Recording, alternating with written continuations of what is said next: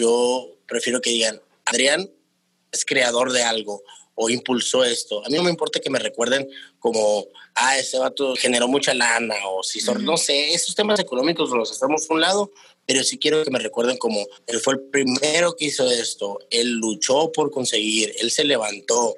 Eso sí me interesa, ¿no? La parte de la historia me gusta más que la remuneración. Hola, yo soy Grisel Valencia y esto es Materia Gris Podcast, donde aprenderás la historia de emprendimientos exitosos cómo ha sido el camino para llegar a lo que hoy son y quién está detrás de ellos. Consejos reales y prácticos para que tú también puedas realizar los tuyos. Bienvenidos a un gran episodio de Materia Gris. Nuestro invitado del día de hoy es el creador de la cevichería 1520, Adrián Celis, que es un emprendedor de tiempo completo. Bienvenido, Adrián. Muchas gracias, Gris, por tu tiempo. Muy buenos días. Aquí a la orden para contestar lo que lo que venga. lo que venga. Felicidades, primero que nada, por su inauguración. ¿Cuánto tiempo llevan ya que abrieron? Pues mira, estamos en preinauguración. Eh, eh, yo siempre que emprendo algún proyecto, trato de darle un mes más o menos en una preinauguración para afinar detalles, para estar realmente preparados para la, la clientela, tratarlos como se merecen. Y ahorita estamos en nuestra tercera semana de preinauguración súper contentos por los resultados y pues, ¿qué te digo? Afinando detalles para la inauguración formal. Ah, está muy padre eso porque luego la gente empieza a ir, ya saben en dónde está y a las mismas personas que van llegando me imagino que los invitas, ¿no? De que la inauguración va a ser tal día o algo así. Así es, sí, digo, es, es un tema de eh, recibimos personalmente a todos los clientes, en este caso un servidor, les explica la dinámica del proyecto, es un concepto totalmente nuevo en Mexicali y me atrevo a decirlo que en gran parte de México es de los primeros, si no es que el pionero, ¿no? Oye, ¿y cómo les ha ido en esta preinauguración y con todo este tema de, ya sabes, pues mira, y todo? Llevamos tres semanas, eh, ha superado nuestro, nuestras expectativas, en lo personal me ha sorprendido mucho, eh, digo, no hablando de, de cifras, pero sí superamos los números que teníamos proyectados. Este, nos ha sorprendido el flujo nuevo de personas, nos ha sorprendido la reacción de, de, la clientela que nos rodea o del nicho de mercado que está en, nuestra área eh, por calle novena. Y pues, ¿qué te puedo decir? Todo es felicidad hasta el momento y corrigiendo errores, ¿por qué no decirlo? Fallas, ajustes, este, siempre buscando la mejora continua. Es un proceso largo esto de emprender. Oye, Adrián, y todos tenemos una historia que contar para llegar al día de hoy. Así que quisiera que las personas te conocieran un poquito más a ti, que conozcan al emprendedor que está detrás de este proyecto. Así que te quiero preguntar, ¿de dónde eres? ¿Cuántos años tienes y qué estudiaste? Ok, yo soy, me llamo Adrián López Celis, todos me dicen Celis, tengo 35 años de edad. Eh, estudié licenciatura en Administración de Negocios. Antes había estudiado, casi terminaba la de de contabilidad, pero bueno, utilicé esa, ese tronco de materias y, y terminé en, en, la administración, ¿no? Súper bien. ¿Cuál fue tu primer trabajo? Mi primer trabajo fue en un establecimiento muy conocido en, en Mexicali que se llama Celinas, es un autoservicio. ¿De veras? Este, normalmente tú vas dando el rol y este, ahí estuve algunos días, creo que tenía como 14 años, algo así, este, y ahí estuve algunos días desde pequeño. Posteriormente me dediqué a, eh, ir casa por casa algunas eh, a encuestas, por ejemplo, a quitar antenas telefónicas de Telnor. Eh, estuve en Fiestas del Sol ayudando a distintos puestos de comida desde muy chiquito. Y a los 17, 18 empecé en mí como que las ganas de emprender, ¿no? Las ganas de conseguir un dinerito extra, ¿no? Digo, no soy, pero vengo de una familia mediana, este, pues, gracias a Dios viví bien, no me faltó nada, pero pues tampoco sobraba, entonces hay que rascarle desde chico para, para conseguir algunas otras cosas. Y empecé con algo muy simple, ¿no? En la comida también, con, eh, compramos una vaca entre un amigo y yo, con el apoyo de mi familia y pues la de él, él tiene una carnicería, y compramos una vaca, la filetearon en su carnicería y empezamos a vender carne asada a domicilio también. ¿Ese fue tu primer emprendimiento? Sí, a los 18 años más o menos. Nos fue súper mega bien, la verdad es de que... Qué padre. También siempre, siempre superó las expectativas. Te puedo decir que fuimos el primer lugar, la primera carnicería en Mexicali que ponía afuera del establecimiento una carpa para hacerte la carne, que tú la compraras. Generamos diferentes mecanismos, o sea, para, para poder vender, incluyendo el de carne a domicilio, todo el paquete. Te vendíamos una caja con tus cebollitas. Lo que ahorita ven en Mexicali, eso nosotros lo hicimos hace 15 años o más. ¡Wow! ¡Qué padre! ¿Y en dónde estaba? Estábamos en Río Culiacán, muy cerca de, de la primera sucursal de cevichería, en Río Culiacán e Independencia, en una carnicería que se llamaba González. Era de Eduardo Terán, de su familia, ¿no? Una, una muy buena aventura, duró, duró algunos meses este, y fue muy padre porque nos fue cayendo trabajo de que un evento de Kenworth y nosotros teníamos un asador súper chiquito. Nosotros a todos le decíamos que sí. Íbamos al evento y era de no sé, 200, 300 personas o más.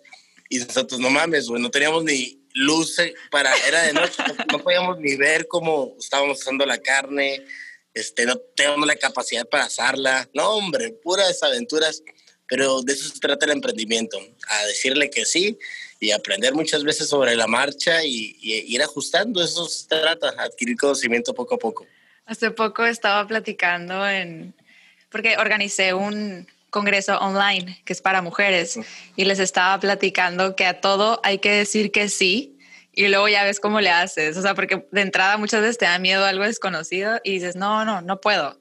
Pero tú di que sí y luego ya ves cómo le haces, ¿no? Y me acordé con esta historia.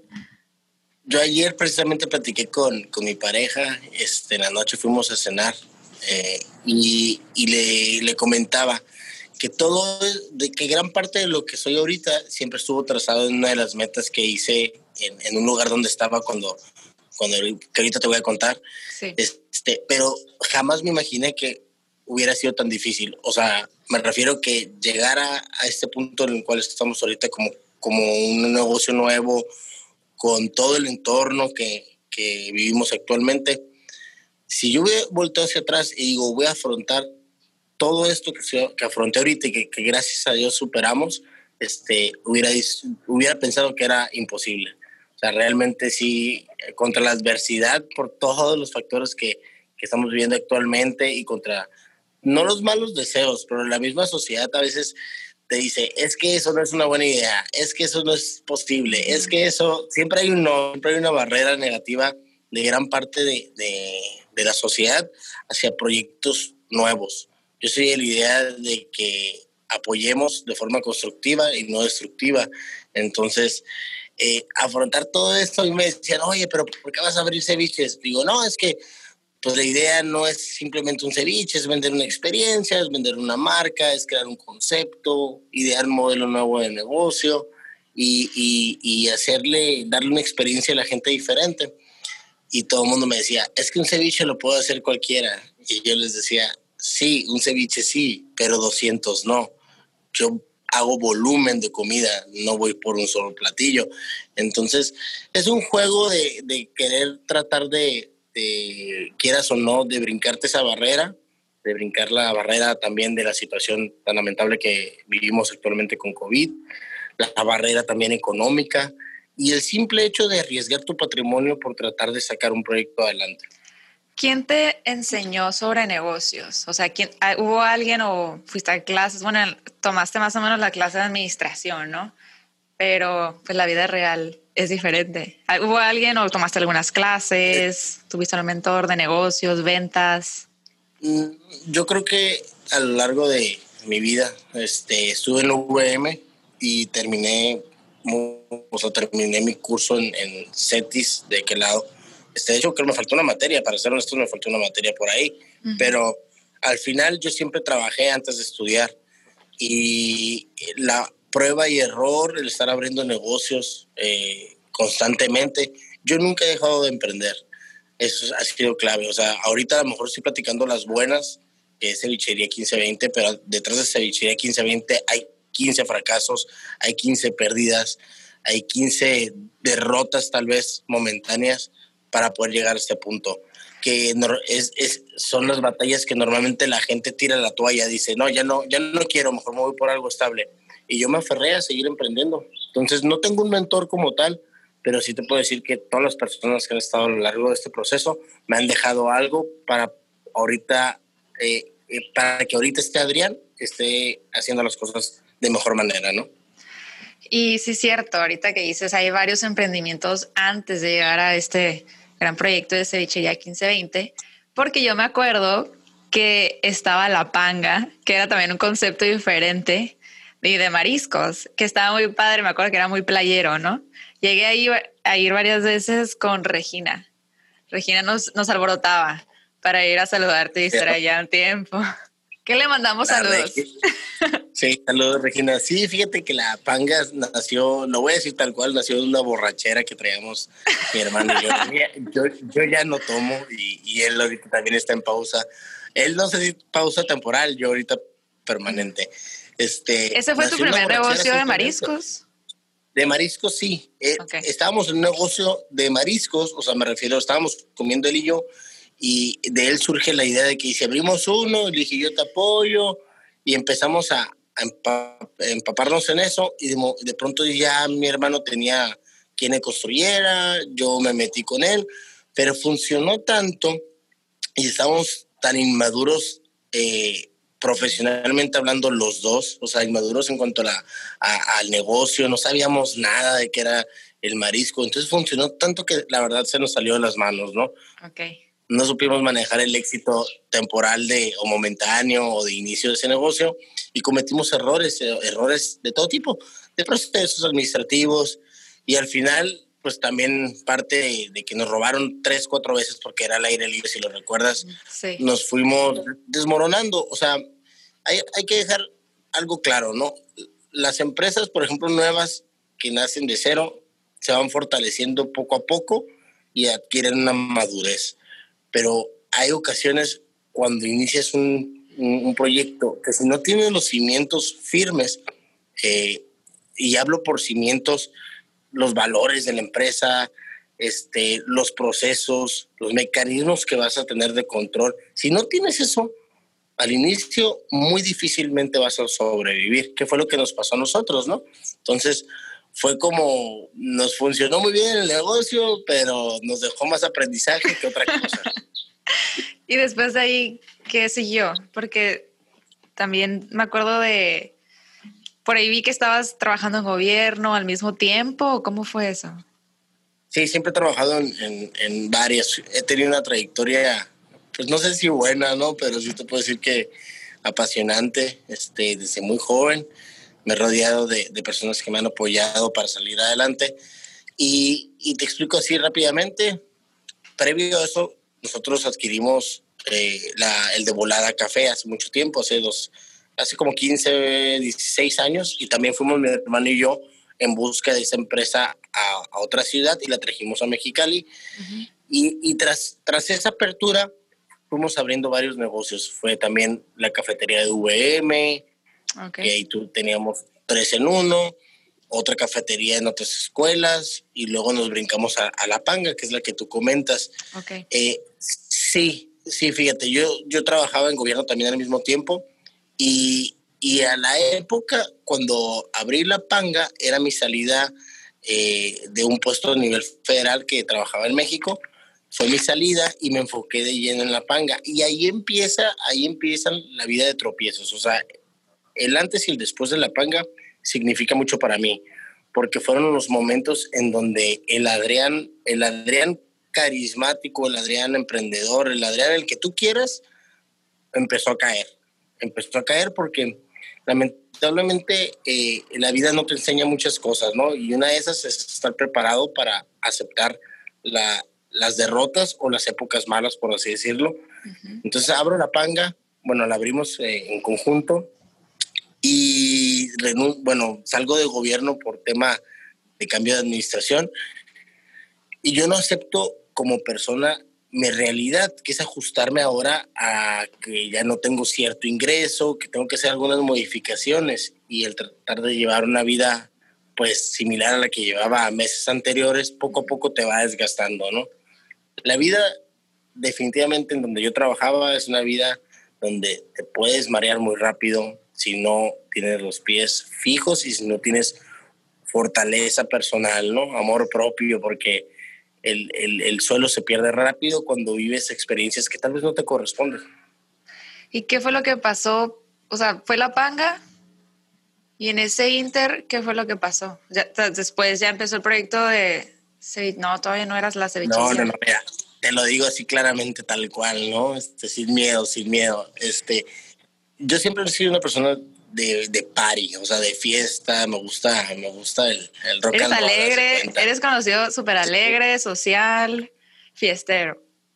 Soy, soy ya, desma, desma, este, entonces yo, yo empecé a tomar de a una edad adulta, adulta me refiero ya a los 21 años, yo nunca tomé de joven, entonces desafortunadamente, pues tal vez para mi edad me iba bien y, y pues me, me, aloqué, ¿no? Obviamente perdí de que dije, bueno, lo que no me tomé de, de niño, a los, no sé, a la edad que casi todo el mundo empieza, pues me le metí a acelerador y empecé a los 21 y me quise comer el mundo, esa es la realidad.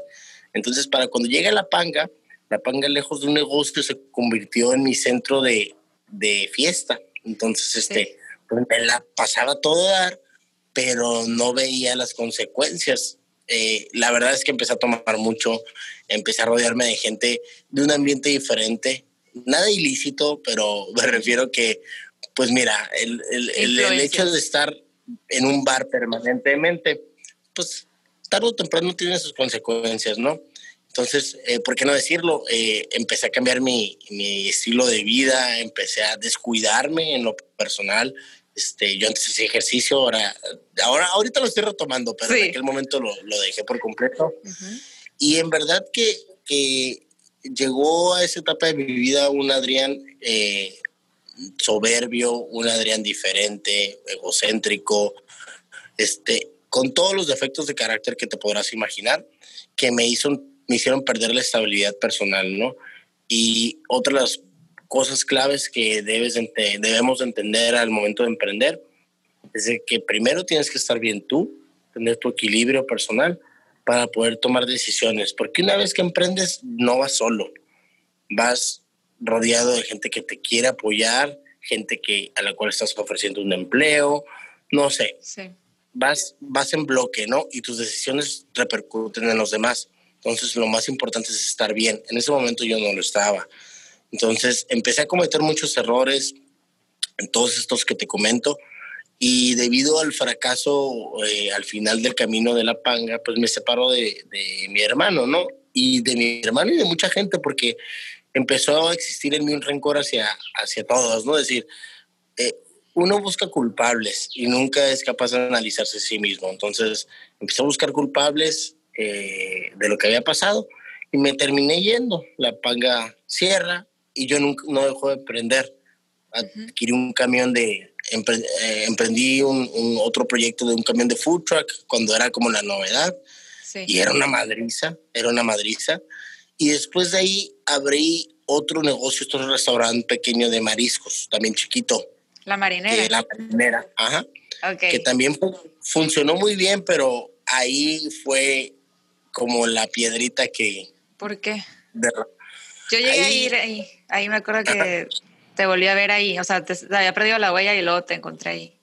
Ah, pues lamentablemente ahí este, eh, me rodeé de un equipo de trabajo, digo, no es su culpa, la, verdad es que es culpa mía, pero ahí sí, haz cuenta que le rasqué los pisitos al diablo. me, metí broncas, me metí en broncas de, de, de, vaya, de peda, de fiesta, de fiesta, demasiada fiesta este, para todo esto, obviamente, mi desequilibrio personal me hizo no tener una relación, una relación este, formal, o mejor, sí, formal con, con mis parejas anteriores. Y, y, también eso es clave, ¿no? Eso es parte de lo que eres ahorita y de lo que reflejas ante tu sociedad, de su estabilidad sentimental también. Entonces, eh, aprovecho el espacio para pedir disculpas a todas. Les este, mandamos un saludo también. Sí, eh, es, verdad, mira, Gris. Uno, uno lastima a la gente y a veces no lo hace con esa intención. En mi caso, yo lastimé a mucha gente, este, de lo cual obviamente estoy arrepentido y día con día, año, en medida de lo posible, Claro. Eh, y no puedo ir tocando las puertas pidiendo disculpas, pero sí puedo ofrecer una mejor versión de mí para que vean que aprendí la lección. O sea, no, hay cosas que no están en tus manos ya para remediar, más que tu cambio, cambio propio, ¿no? Claro, y tus acciones. Lastimé a muchas personas. En, lastimé a muchas personas en ese momento. Eh, en todo mi núcleo. Te puedo decir que, que, en la marinera empecé a sentir lo que es el tema de la soledad. Empezaron en mí a existir ciertos demonios de, de, de rencores hacia todo el mundo. Fue una etapa, te lo juro, de las más difíciles porque nadie lo sabe, ¿no? Pero yo viví una etapa de depresión, de alcohol, este, consumí, pues digo, no hay ningún problema en que lo diga abiertamente, consumí sustancias este, en, en, esta última etapa de mi vida. Eh, no hablemos de las cantidades, lo digo, simplemente, simplemente el hecho de consumir y que lo hacía con frecuencia, este, modificaron totalmente mi forma de ser también este, y repercutieron en todo lo que tenía que ver con mi negocio. Estaba siendo muy exitoso, estaba siendo exitoso en tu parte profesional, pero el desequilibrio en la parte personal, o sea, no funciona así. O sea, ¿o, qué nos recomendarías a las personas que están escuchando? O sea, ¿qué hacer en esos momentos? Te deja nomás te comento la soledad, eh, sentir ese, ese miedo por la existencia. Yo llegué a un punto de depresión de perder mis amistades. Bueno, no pierdes las amistades. De tu vida se va haciendo un lado gente que no te quiere. La gente que te quiere siempre se va a quedar, aunque va a batallar para, para ¿cómo te puedo decir? Para coincidir contigo por tu situación, pero la gente que en, en, realidad te quiere, aunque te vea mal, va a estar ahí para extenderte la mano. Entonces se va reduciendo. Todos deberían que tú conocías, que tenían cientos de amigos, que tenía X, X niveles dentro de la, eh, mexicalis de la sociedad, me refiero como que conocido en el desmadre o algo así. Sí. Pues la verdad, es, la, la, verdad es que me quedé solo, completamente solo. Mi familia se cansó, mi familia claro que, que se preocupaba por mí, pero se cansó y me soltaron las riendas. Este, mis amigos o los que yo consideraba me abandonaron. Empezó a existir una, pues una burla. Te digo burla porque yo le, llegué a leer mensajes de mis propios amigos, ¿no? Riéndose de mi situación, entonces me empecé a, enciclar, eh, a, llegué al punto de tomar solo ya en, mi bar, en estar únicamente pensando. Entonces este, llegó un momento muy importante en mi vida que era cuando me estaba yendo muy mal económicamente porque si bien el negocio rendía algo de fruto, pues yo me lo gastaba en, en, en mi diversión, ¿no? Por así llamarlo, ¿no? Sí. Eh, entonces mi pareja me dice, ¿sabes qué? Estoy embarazada, este, hay dos sopas, el negocio, visto ritmo de vida, o yo. Y me costaba tanto trabajo dejar lo material que tomé la mala decisión de decirles que el negocio. Y me deja mi familia, se ve hermosillo, con la niña embarazada, yo con una situación de, de no, inestabilidad económica, atravesaba una mala racha, este, que venía ya arrastrando, hay que ser sinceros, venía arrastrando esa, esa, esa caída, porque como te dije hace rato, yo nunca le, bajé el nivel a mi estilo de vida y eso es parte de la soberbia no querer afrontar la realidad. Pero bueno, entonces llega ese momento, las cosas empiezan, empieza en mí una depresión fuertísima, empiezo a consumir más, empiezo a enfrascarme en ese mundo de derrota, de, de frustración y lidiar con la frustración es súper difícil. Empiezo a, te digo, a tomar solo y te voy a decir una confesión, yo pensé muchas veces en quitarme la vida, estuve, no te digo cerca, pero ese sentimiento yo le rogaba a Dios todas las mañanas al despertar, yo tenía malestares, eh, eh, o sea, me refiero, mi casa estaba tan mal, eh, tan presionada, mi cuerpo estaba desgastado, que yo decía en las mañanas, ¿sabes qué? cabrón, ya no quiero levantarme, ya llévame, ¿qué hago para morirme? Me faltaban, bueno, no digo que me faltaban, simplemente no me atrevía a hacerlo yo mismo, yo creo, ¿no? Este, sí, o sea, este yo creo que era Dios mismo deteniéndote, de que no lo hagas. Ese, sentimiento, ajá, ese sentimiento duró tres, no sé, dos meses, horrible, no se lo deseo a nadie, es, todo el mundo dice que el infierno está en la, cuando te mueres y, y el infierno pues realmente está aquí Eh, fue un momento muy difícil. Empecé a caminar por las calles, a pedir dinero prestado. No tenía yo ya cómo sostener mi negocio porque me lo gastaba.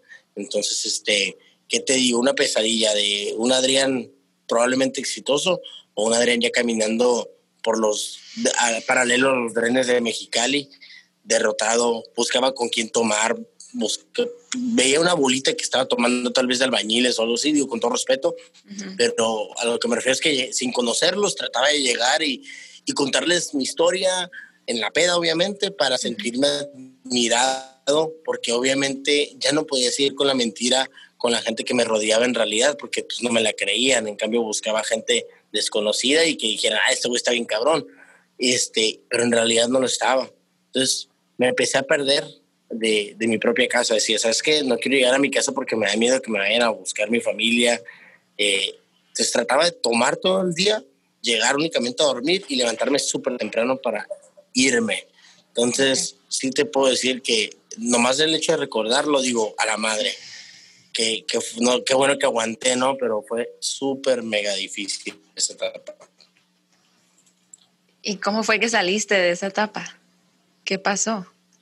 Lo de tu niña.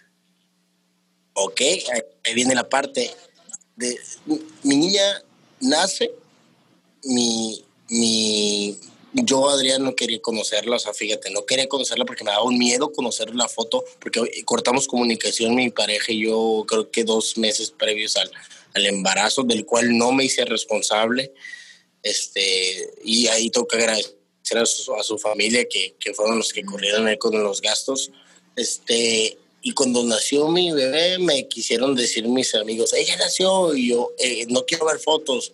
Me si yo veía la foto sentía que me iba a derrumbar, ¿no? Me daba un miedo horrible eh, entender que estaba valiendo madre. Entonces, uno de esos tantos días que estaba yo tomando solo, con esos pensamientos tan, tan, tan destructivos con mi persona, empecé a tirar todo lo del negocio. Estaba dentro del negocio y tiraba los cuchillos, tiraba las ollas y de repente me asusté y dije, ya no quiero esto para mí. Pero algo me sacó un susto bueno, porque me paré, agarré mi cervecita y me fui a casa de un amigo y le dije, mañana dejo tomar, mañana me interno. Me dijo, no, que ¿cómo lo vas a hacer? No, mañana me voy a internar, ya no quiero esto para mí. Ah, algo tengo, le dije.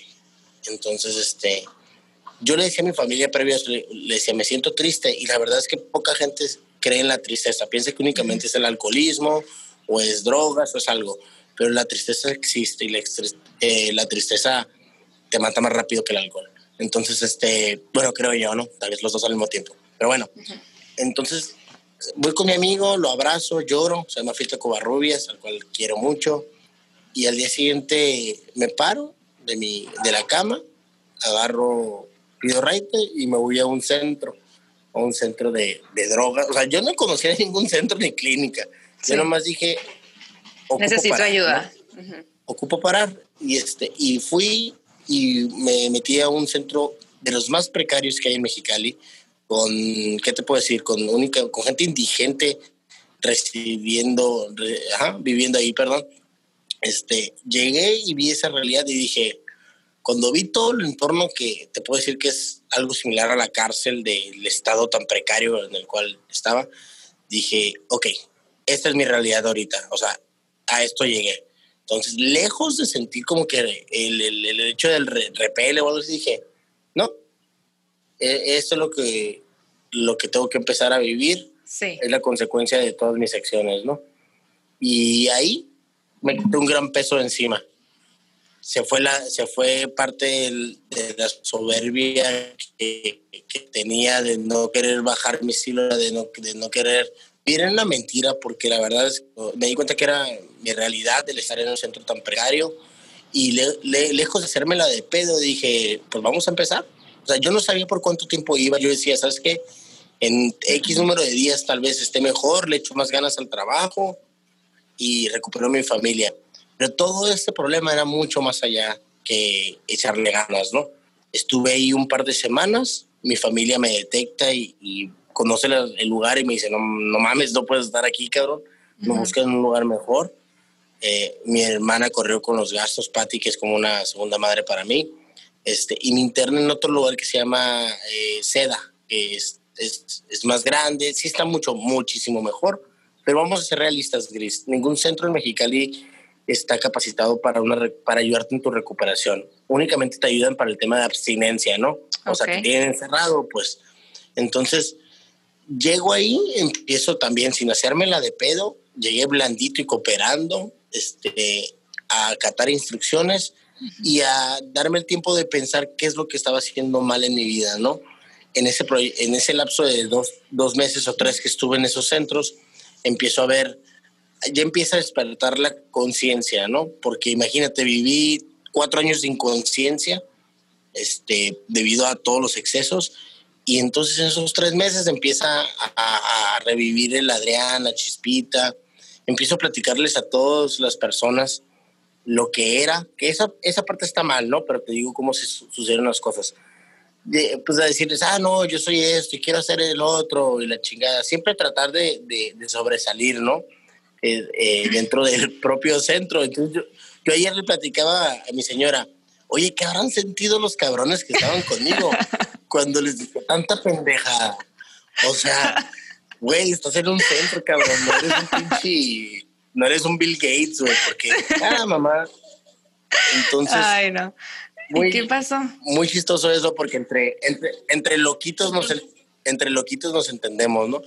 Mi familia me manda eh, ayuda psicológica privada al local, al lugar, perdón, porque no había y me dicen, ¿sabes qué? Ya llevas X número de meses, ya llevaba varios meses. Yo estando ahí me dijeron, ¿sabes qué? Si sigues aquí vas a romper tu negocio. Y yo decía, chingue su madre, empezamos de cero. O sea, primero estoy yo, ¿no? Entonces me dicen, ¿tienes una oportunidad? me, dice mi familia, nosotros te, te, apoyamos con, con que ingreses a una clínica especializada, si así lo deseas, o ya sales de aquí al... Ya llevaba rato, ya llevaba un chingo de meses. Entonces yo decía, le seguimos. O sea, una vez que empiezas, hay que terminarlo, ¿no? Y saliendo de ahí me trasladaron directamente a, a una clínica especializada con todos los problemas, para todos los problemas que pueden existir, yo creo, y este, y ahí me comunico por primera vez con, con la mamá de mi hija. Y, y, le digo, ¿no? Le voy, a echar más, le voy a echar más ganas, saliendo de aquí, y te busco. O sea, fíjate, saliendo de aquí, te busco. Yo no sabía lo que me afrontaba, pero según yo, ¿no? Entonces entro y totalmente diferente la clínica. O sea, totalmente es otra cosa, de la cual estoy súper mega agradecido con la clínica que se llama Misión San Carlos. Y este, total de que entro ahí y empiezan a trabajar conmigo. Y como te digo, como te dije la primera vez, llegué súper mega dispuesto, con todas las ganas de acatar instrucciones, recibir sugerencias lo interesante de las, de los, de las clínicas es de que nada es de a fuerzas, todo te lo sugieren. O sea, te dicen, mira, tienes esta opción y tienes esta otra. Tú sabes cuál tomar, ¿no? Entonces... ¿Qué es? Empiezo ahí, claro, de, interna, de, de otro proceso de mejora personal y empiezo a descubrir un chingo de cosas en mí. La, mi seguridad personal empieza a regresar, mi autoestima se fortalece, empiezo a solucionar cada uno de los problemas que tenía con distintos actores familiares, los solucionó de forma frontal.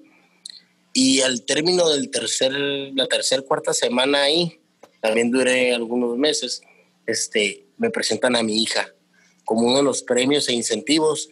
Ahí conozco, casi lloro, bueno, ¡Qué padre! conozco a mi hija, el abuelo, por primera vez pues se, te cae el mundo. O sea, el primer aroma, el primer... No me quieras hacer llorar, no seas mala. Este, total de que ahí, ahí la abrazo y, y, me confrontan con, con mi pareja y el, el, terapeuta hace una pregunta clave, ¿no? Y pregunta, Adrián, ¿a qué te comprometes con ella? Y mi compromiso fue real, fue fue sincero, fue fuerte y le dije, yo únicamente me comprometo a yo estar bien. No me comprometo ni a luchar por ti, no me comprometo a aferrarme a una relación, no me comprometo a luchar por mi hija, no me comprometo a nada de eso. Me comprometo a yo estar bien, únicamente eso. metas cortas, cumplibles, este, que te hacen tener veracidad. O sea, yo no prometo cosas que no voy a poder cumplir, ¿no? Yo prometo que voy a trabajar en mí. Entonces empiezo a acelerar mi recuperación, empiezo a arrastrar el lápiz, empiezo a pensar. Algo muy importante ahí que hice fue, dije, yo vivía súper frustrado y decía, cabrón, pinche Adrián, tienes un chingo de amigos conocidos, chingones, que son importantes, me refiero son, son, resaltan a nivel eh, empresarial tal, tal vez, ¿no? Entonces hice un listado de la gente que yo consideraba más importante. Yo dije, yo voy a salir de aquí en cero, no tengo ni un peso. Yo tenía 160 pesos, recuerdo bien, en mi, en mi tarjeta. Y ese listado saliendo empecé a, a hacer networking le hablaba a uno, decía, oye, en tu constructora crees que haya chamba para otro amigo y los contactaba y entre ellos ganaba una comisión y así me iba, ¿no? Para tratar de, generar un poquito de dinero. Le hablé a algunos actores políticos, que eso sí lo voy a omitir, pero se me abrieron pues las puertas de todo. El programa, el programa, o sea, donde yo estaba me decían, Adrián, si tú haces las cosas bien, la vida te va a regresar tres veces más lo que tú perdiste y se me quedaba muy grabado, ¿no? Y yo decía, madre, se he perdido un chingo, o sea que sí me va a regresar un buen, ¿no? Entonces, este... Claro, eh, vienen cosas mejores. ajá, salgo y algo bien cabrón, o sea, dentro de esas metas que yo me pongo, pues obviamente yo no pensaba en lujos, ni, ni pensaba en, ah, voy a ser rico, no, yo pensaba en lo básico, lo más pequeño, que era saliendo, ¿cómo le voy a hacer para mandarle dinero a mi hija? Que me dicen, ya saliste, güey, pero no puedes ir a visitarla ni a residir allá, te tienes que quedar en Mexicali un año más para seguir tu tratamiento. Y dije, la madre, güey. O sea, la voy a conocer a los dos años. entonces decía, bueno, saliendo, empiezas a hacerte responsable, una, de todos los daños que hayas causado. Y eso es como dar la cara, dar la cara. Si debes, pagas. Si lastimaste, pide perdón. Sí, esa remedia y afronta tus acciones. Dos, esté responsable de tus actos a partir de ahorita. Tres, aléjate de, tus focos rojos. Tú ya sabes qué hacer, ¿no? Y cuatro, sigue en tu tratamiento. Es un, rodeate de tus terapeutas, ¿no? Yo me rodeé de los míos. Entonces empiezo y digo, lo primero que se me ocurrió es, yo lo hice dentro de, de la clínica. Este, dije, bueno, vamos a vender bowls de ceviche, yo sé cocinar y de perdida junto para, para mi hija, ¿no? Entonces empecé vendiendo siete, diez al día y como los hacía desde mi casa, pues dejaba una lanita y pues a toda madre le, le depositaba, por ejemplo, X cantidad y la otra me iba en camión a verla, aunque sea de ida y vuelta, porque no me dejaban verla. Entonces iba escondidas este, y estaba dos, tres días hospedado en Airbnb, en esas madres que se rentan, perdón. Y, y así estuve como seis, siete meses. Vi que el proyecto funcionaba y algo clave que a lo mejor mucha gente no lo conoce, o sea, que es Cevichería 1520, ¿no? Sí. Que el nombre es mi nombre, yo soy el paciente 1520 de esa clínica. Entonces yo cuando salí de ahí dije, para que no se me olvide las pendejadas que hice y el esfuerzo que me costó salir adelante, voy a tener este nombre para toda mi vida. Entonces lo metí en el proyecto y dije, suena bien aparte, ¿no? Sí. Y empecé y le, y le fui dando forma le fui dando forma. Este, y hice muchísimo esfuerzo todos los para ver a mi hija para, para que vieran. O sea, imagínate la impotencia de tú sentirte bien, pero que todavía la gente no confía en ti. Que todo el mundo diga, es que va a recaer, es que esto, puta, güey, es una pinchilosa, güey. Pero lo importante del, del proceso que yo viví es que me enseñaron ni a, a, no cargar con todo el, fracaso de tu vida, con toda la frustración, suéltala, pero tampoco cargar con todo el éxito. Me prepararon para que los momentos malos no me derrumbara y para que en los momentos buenos no perdiera el piso. Entonces, entonces empiezo a darle forma al negocio, a ver a mi familia, a ver a mi, a mi hija, me, pues voy adquirir, ganando confianza. Y al paso de creo que ocho meses, los convenzo, o sea, mi vida económicamente también cambió, o sea, empecé a hacer las cosas bien y todo se fue alineando, me regresé a gobierno otra vez, este, empecé lo que creo yo, era un buen político, pero un mejor empresario o emprendedor, entonces, este, y empecé a vivir una vida mucho más disciplinada, en, mi alimentación no, porque engordé mucho, pero sí en otros aspectos de mi vida, en levantarme temprano, en hacer las cosas bien, en trabajar hábitos. Y algo súper importante en trabajar los defectos de carácter. Yo soy una persona bien iracunda. Entonces, por ejemplo... ¿Qué es ser iracundo? Ya, ya sé que, ya sé que, exploto. O sea, que digo, ah, la pinche gris. o sea, de a mil, estoy bien enojón, pues. Pues sí, ser explosivo, ¿no? Dejarte llevar por tus emociones. Ah. Entonces empecé a vivir el día a día tratando de controlar, mejorar esos defectos de carácter. Y para no hacerte el cuento largo, este, convenzo a mi familia de que se venga para acá y en una, en una estabilidad económica ya, ya notable, se podría decir. Y, y, empezamos a trabajar más fuerte, más fuerte ya con, con mi familia, o sea, con, con, mi bebé ya, ya en casa. Se convirtió en, en el, el motor, siempre voy a ser yo, o sea, mi persona, mi yo interior, mi paz, pero ella se convirtió ahora en mi gasolina, ¿no? En, era mi sentimiento otra vez. Ay, qué este, Se convirtió en mi gasolina, empezó a, a, a, ser más visionario y abrimos el primer negocio como el primer, la primera cevichería en septiembre del 2019 más o menos, con expectativas muy, muy bajas, o sea, de, sabes que va a ser un negocio extra. Yo voy a trabajar en gobierno y ahí vamos, ¿no? Entonces, estando en gobierno, yo veía las cámaras, decían, la madre, hay, hay, flujo de gente en el local, va bien y la chingada. La abrimos entre dos, un amigo y yo. Se asociaron. Pues nos, asociamos y, abrimos el primero. Entonces, este, pues de repente vi el funcionamiento y vi el ritmo de vida que tenía en, mi puesto de gubernamental. Y regresó en mí el Adrián, o sea, la, la, la, la memoria, de decir, oye, no es lo que quiero lo de gobierno, no es, no es el Adrián que yo quiero que vea la sociedad. ¿Por qué? Porque la política es ingrata, transforma, transforma a todas las personas, te lo puedo asegurar. Entonces, renuncié amablemente con, con la titular aquí de Mexicali y me enfoco directamente a la cevichería. Mi, mi señora me dice, ¿cómo vas a renunciar a tu puesto? Porque era un puestazo y la madre. le dije, tenme fe, le dije, tenme fe, todo va a estar mejor no, que empieza a llorar. Y le digo, tenme fe. Dije, ve al punto que estamos ahorita y apenas llevo un año, le dije. Si lo logré, si logré esto, puedo lograr más. Y me enfoqué, me enfoqué.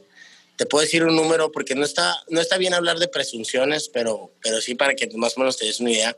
De vender 10 bowls al día, se obtieron 1.560 bowls al mes. O sea, de vender kilos a vender toneladas. Entonces, entonces decíamos, en el equipo de trabajo decíamos, a la madre, güey, ¿qué pedo? ¿Qué está pasando? Llega COVID y dijimos, bueno, cerramos, cerramos por seguridad de todos. Si las ventas bajan poquito. Hubo tres días muy malos y después de ahí al cielo, ¿no? Repuntó de exageradamente más y se, se salió de control, pero son de esos problemas que causan emoción. Positivos. la madre, güey, qué chingón que positivos en tu vida. La meto a trabajar conmigo, le doy un rol dentro del negocio y empezamos a ver la respuesta de la gente y yo decía, no mames, cabrón, esta, este negocio nació o el fin de este negocio era únicamente juntar dinero para ver a mi hija. Y ahorita estoy eh, dándole trabajo a mucha gente, eh, reactivando tal vez la economía de algunas familias. Digo, qué chingón es la parte que cuando haces las cosas bien y con un sentido eh, de honestidad, de pertenencia, de amor, eh, las cosas fluyen porque fluyen. ¿Sí explico? yo creo que es el mejor sazonador. Se me viene a la mente que ahorita que me dijiste, se nos vinieron problemas pues positivos porque empezaron a tener mucha demanda, etcétera, que fue algo parecido que les pasó en La Panga, ¿no? O sea, años atrás si podemos comparar un poco esa situación. Pero ahora, ajá, ahora llegué a ese momento y decía, o sea, no, vendemos mucho más que la panga, o sea, la realidad es que vendemos muchísimo más que la panga. Eh, como arreglé los problemas con mi hermano, lo, lo incorporó al negocio porque yo ocupaba apoyo y ya no podía solo. Y algo importante es, es, para mí, es no basarme en la remuneración económica, sino en el crecimiento personal y en, en el, en, en el crecimiento como empresa, como grupo. Dividimos los porcentajes, en este caso yo, yo le digo a, mi equipo de trabajo, a cada uno le voy a dar un porcentaje del proyecto y me dan tiempo para yo no trabajar tanto físicamente aquí y poder estar con mi familia. Dos, para pensar más y poder hacer crecer esto a niveles, le dije, que, que no se imaginan. Todo, el mundo me decía, güey, ¿por qué vas a dar un porcentaje de tu negocio? Le dije, de nada sirve ser, tener dinero si no tienes tiempo para gastarlo. Entonces mejor gano menos y atiendo a mi familia y estoy a las 6 de la tarde a todo dar en mi casa, que es otro de los puntos súper importantes en el proyecto. El proyecto es sano, pues. Aunque ahorita tenemos venta de alcohol, no es un bar, lo cerramos muy temprano. No sirve de nada eh, ganar tampoco si vas a vivir con un estrés permanente. Entonces, no importa que ganemos menos, pero las cosas van a ser así. Una frase que me gusta mucho. digo rápidamente. es, mejor, es mejor compartir un pedazo de una sandía a tener una uva completa. Totalmente de acuerdo. O sea, yo, yo les digo que parte de, de lo que a mí me gusta de esto, o sea, yo me, me dice Bianca, me dice, oye, este, tal persona a lo mejor le puede ir muy bien. digo, es que si tú mides a las personas de cómo les va económicamente, es un factor en el cual yo no me veo. Yo prefiero que digan, Adrián es creador de algo o impulsó esto. A mí no me importa que me recuerden como, ah, ese vato se, no sé, se generó mucha lana o si son, no sé, esos temas económicos los estamos a un lado, pero sí quiero que me recuerden como, ah, él fue el primero que hizo esto, él luchó por conseguir, él se levantó. Eso sí me interesa, ¿no? La parte, la parte de la historia me gusta más que la remuneración. Pero bueno, entonces te digo, empezó a fluir tan bien que desde marzo del 2019 jamás pudimos atender al 100% de los comensales. O sea, a las 3 de la tarde eran demasiadas llamadas y decíamos, ¿sabes qué? Vamos a abrir otro. Vamos a abrir otro y la chingada y todo el mundo nos decía, pero ¿cómo? Es COVID, es, todo está en contra. Y yo les decía, a río revuelto, ganancia de pescadores. Le dije, ahorita que lamentablemente para la sociedad es un mal momento, es mi oportunidad. Entonces, tampoco te digo que me aventé a lo güey, hice mis cálculos y todo, platicamos con, con mucha gente y te voy a decir algo que habla de, de mi lealtad. A mí, cuando quise abrir este segundo, llegó una persona y me dice, yo te doy todo lo que ocupes para que lo abras, pero le tengo que dar un porcentaje. Entonces, junto a mi equipo de trabajo y le digo, vamos a hacer esto. Yo tengo esta opción, pero ustedes quedan fuera. O ponemos, seguimos como ahorita, le metemos inyección, o sea, ellos no, no nos estoy pidiendo dinero. Yo le meto inyección junto con mi amigo, mi otro amigo, a regalar a todos, no pido nada a cambio más que trabajo. Bueno, no he regalado, es... Es porcentaje a cambio de compromiso. ¿Por qué? Porque me interesa más crecer como equipo Ajá. Eh, porque me interesa mejor crecer en equipo. ajá, me, me, yo creo en, el crecimiento en equipo y no en el personal. Acuérdate que si vas solo, llegas menos lejos. Entonces, este, pues abrimos esta con toda la, la, expectativa en contra y, y, ya llegamos a la preapertura, ¿no? Llegamos a la preapertura y ¿qué te puedo decir? O sea, ya ahorita en las dos vendemos lo mismo. En, en tres semanas este, estamos contentos de, eso, pero Gris ha sido un camino muy difícil. O sea, es lo que te dije hace rato, ayer con mi señora. Si yo hubiera pensado que tenía que pasar todo esto para llegar al día de hoy a hablarte a ti en, Zoom, este, tal vez creería que hubiera sido imposible. Wow. Oye, ahora que estás hablando de, de socios, danos tips para elegir a tus socios correctos, porque aparte tú sé que estás con amigos, ¿no? Y me imagino que por, también por toda la historia también era complicado el creer en mí. O sea. Todo, mira, eso esa parte le tocó a, Javier, el, socio con el que inicié, Javier Ocampo. Todos los amigos que teníamos en común le decían, güey, es que no es el Celis, va a recaer todo lo negativo acerca de mi persona. Uy, ¿qué onda con la gente? Yo lo único que te puedo decir es que mi amigo está agradecido. Yo estoy agradecido con él pues la gente siempre va, Gris, la gente debe entender lo que la gente siempre va a querer que te vaya bien, pero no tan bien como a ellos. Siempre van a querer verte un paso atrás o un escalón abajo. Entonces, todos esos amigos eh, que, que, teníamos en común en contra de, de mí, y yo jalé a uno de ellos y le dije, mira, cabrón, tú tienes un chingo de amigos con lana, mucha más lana que yo, y únicamente te invitan a la peda. Yo te voy a invitar a que cambies tu estilo de vida. Vente conmigo, no vas a poder perder, vas a ganar. Y aquí está conmigo. No te digo que se convirtió en un ángel el, canijo, pero ya mejoró. Y lo conoces muy bien, pero ya mejoró. Ya mejoró y eso es ganancia. Eso es parte del legado. Del legado que dejas como, como negocio, como persona, como proyecto.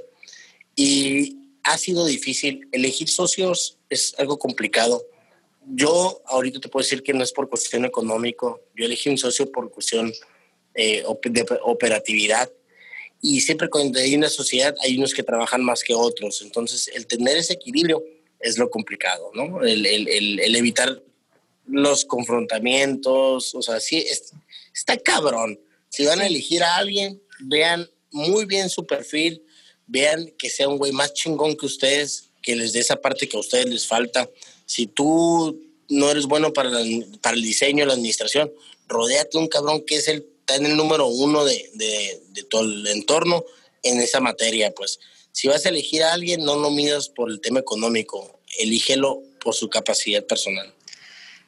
¿Cómo te conviertes en el socio de una pareja, de tu pareja, en este caso de Bianca, que les mandamos también muchos saludos? También soy súper fan de ella por toda la onda fit, de la Cover Greens, la admiro mucho.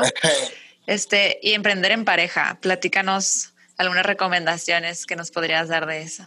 Yo soy muy duro, la vida en cocina es súper dura, eh, yo soy gritón, pero yo les digo, afuera del turno laboral, tan amigos como siempre, pero yo soy exigente con ella a más no poder.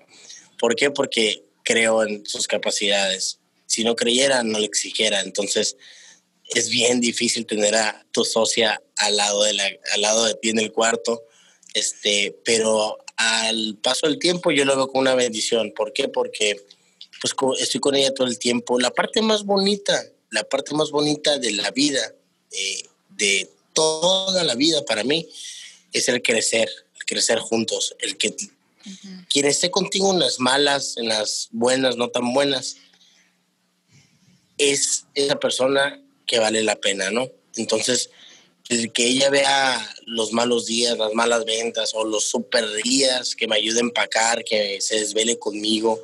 Eso es lo que yo busco, ¿no? Eh, y lo tengo en ella. Yo tenía, digo, no, no tenía para elegir, pero me refiero que ya, no, ya salí de la clínica, voy a hacer, hacer mi vida con alguien que no me conozca mi pasado y que es más flexible conmigo, porque yo sabía que estando regresando con ella, había un pasado, confianza más fuerte, ¿no? Yo le elegí, ¿por qué? Porque yo sé cómo me sentía o cómo me siento con ella, sé lo que, sé que también ella es estricta, pero también ella es parte del Adrián que soy ahorita, o sea, tú como, como, pareja empujas a la mejora de, de, de, la otra persona. Y ha sido muy difícil, ¿eh? No, no, no es tan fácil, pero, por ejemplo, yo ahorita vamos, te, te voy a dar una, una premicia, vamos a abrir el tercero este, en este año. Excelente. y le digo a ella, tú vete al otro. O sea, le dije, tú aprende todo lo que creas que tienes que aprender de mí, de los demás, de cómo se maneja el negocio, porque ahora va sola. O sea, ahora va sola entre comillas, ¿no? Pero, sí. pero te, vamos a abrir otro y tú te, te tienes que encargar, ¿no? Entonces, esos son los pequeños triunfos que me ha dejado la vida en este corto plazo. Y, este, y es cierto lo que me, me dijeron, te, van a regresar tres veces más lo que perdiste, pero me lo ha regresado no en lo material, sino en las satisfacciones personales, en, en, en, el, en el cumplir el sueño, en el luchar, en el forjarlo. Eso es lo que vale la pena. Adrián, pues qué bárbara, qué historia detrás de un emprendimiento. Y me encanta porque hmm. espero que a muchas personas les, obviamente les va a servir de muchísima inspiración. Y para ir cerrando esta entrevista, te quiero hacer algunas preguntas de cierre. Claro. sería, ¿qué consejo le darías a Adrián Celis de niño? Ay, cabrón, buena pregunta. No dejes de soñar. ¿Qué consejo le darías a Adrián Celis antes de la cuarentena? No hay límites. ¿Qué consejo le darías a un emprendedor que está por empezar? La frase más trillada ahorita, sin miedo al éxito. Sin miedo al éxito. Una lección que te hayan dado tus padres. Esfuerzo, no dejar de trabajar. Te voy rápidamente un ejemplo. Ayer también lo platiqué con mi señora. Este, tuvimos una contingencia en el negocio y alguien del equipo, no vamos a decir nombres, de, nuestro equipo me dice, no, pues Adrián, cierra, abrimos hasta el otro día. No, cabrón, yo me desvela, así me tengo que dormir aquí, pero yo voy a hacer, voy a arreglar lo que tengo que arreglar en el local para poder abrir. Eso es la pasión y eso es lo que me ha enseñado mi papá, es fortaleza, es trabajar. El cansancio tiene cura, sí pero el éxito tiene un precio. Entonces hay que esforzarse súper para, para llegar. Me encantó. Dime, ¿qué viene a tu mente con estas palabras? Lo primero que venga, felicidad. Romina. Enojo. Eh, no, bueno, enojo, COVID. Ok, frustración. Eh, fracaso. Cevichita. Cevichita. Sí. Nuevo negocio. Ok, sueños. Por cumplir. Ego. Control. Oportunidad. Hay que tomarlas, correr riesgos. Platícanos, bueno, ya nos has platicado muchísimas cosas, pero algo de ti que le sorprendería saber a las personas actualmente. Que les sorprendería. Sí. Actualmente, yo creo que la historia que te conté. Sí, eh, claro. No, mucha gente no lo ve. Este, he construido, hemos construido, no voy a hablar de que lo hice yo solo, eh, un proyecto sólido, fuerte, este, yo nomás, o sea, por ejemplo, si tú volteas hacia atrás a exactamente eh, septiembre del 2018, bueno, agosto del 2018 yo estaba caminando en la calle, caminando literal en verano, todo pues mal, mal en todos los aspectos. Y ahorita me ves en un local atendiendo gente, este, preparado, tal vez no, no lo creerían, pero hay, hay un gran esfuerzo de por medio. Y algo que sí te quería comentar, Gris, es la estadística de la recuperación es de menos del 2%, menos de 2 por cada 10 personas. Pero no por eso las personas que, que tienen ese problema, hablo de cualquiera, ludopatía, depresión, trastorno del límite de la personalidad, drogas, alcohol, eh, de todos. Este, no por eso deben dejar de intentarlo. O sea, la depresión es algo que existe, no es algo que, se pase con, con una racha buena, se pasa a través de un tratamiento para poder superarla, ¿no? Este, los problemas de las personas eh, son muy distintos. Acá es un mundo. Entonces, cuando una persona te diga que está triste, en verdad pone atención. En verdad vale la pena escucharla y tratar de mostrar empatía porque hay cosas tan sencillas que nos complicamos la vida y únicamente ocupamos desahogarnos y tal vez escuchar un buen consejo, no sentirnos solos. Yo nomás no tuve depresión, tuve muchas otras cosas, pero me refiero que la realidad, yo no, yo no quiero ponerme como ejemplo, pero sí se puede. En realidad, si lo deseas con muchas ganas y estás, estás preparado para esforzarte como nunca, es supervivencia. Recuerden que las drogas, el alcohol, la depresión tiene tres caminos. La muerte, el manicomio o la cárcel. Ninguno es un buen escenario. Entonces, si quieres demostrar que en realidad quieres hacer un cambio, empieza hoy. Excelentes palabras. Siento que le pueden cambiar la vida a alguien. Lo que dijiste ahorita, ocupamos a veces un consejo y las palabras pueden ser poderosas para que escuchemos a alguien que lo necesita. Este, ¿Algún mensaje que tengas para las personas que te siguen, que igual que nosotros admiramos tu trabajo y ahora pues tu historia, para ir despedirnos? Ok, no digo, eh, en mí siempre, en cualquier situación, digo, si tienen algún problema como los que yo atravesé, pues en mí tienen en quien una persona eh, en quien platicar. Yo, yo he pasado por momentos en que me hablan personas desconocidas a las 3, 4 de la mañana y me dicen, tengo una crisis, este, ¿me ayudas? Y únicamente escucho su historia. Terminamos a las 6, 7 de la mañana hablando dos personas desconocidas con un tema en común, que es eh, algún, alguna adicción, algún problema emocional, algún defecto de carácter. Entonces, mostrar empatía con alguien que, que sufre como tú sufriste es súper poderoso. Esa es una. Y en cuestión de emprendimiento, pues no hay nada más bonito. Yo también doy asesorías, eh, he dado asesorías en México a negocios de, de franquicia. Eh, tengo experiencia en el ámbito del emprende, de, de, las franquicias o del emprendimiento, por así decirlo. Okay. Eh, cuando ocupen un consejo, algún tip, no hay nada que me apasione más que transmitir un poco el conocimiento, decirles, mira, cabrón, yo te voy a, no, a lo mejor no le atino por dónde sí, pero sí lo voy a atinar por dónde no. Esto, me, o sea, en base a mi experiencia, decirle, ¿sabes qué? Esto sí no lo hagas porque tiene estas consecuencias. Dar ese tipo de, de consejos a, a, los morros o a la gente que va empezando, no necesariamente morros, es muy importante porque les voy a ahorrar dinero, les voy a ahorrar tiempo, les voy a ahorrar frustración y un mal rato, ¿no? Yo estoy dispuesto a ayudar a quien, a quien me lo pida, no hay ningún problema. El chiste, el chiste de, de obtener un conocimiento es compartirlo. Ese share knowledge. Pues bueno, muchísimas gracias por tu tiempo. La materia de hoy estuvo súper interesante. Aprendimos muchísimo de ti, Adrián.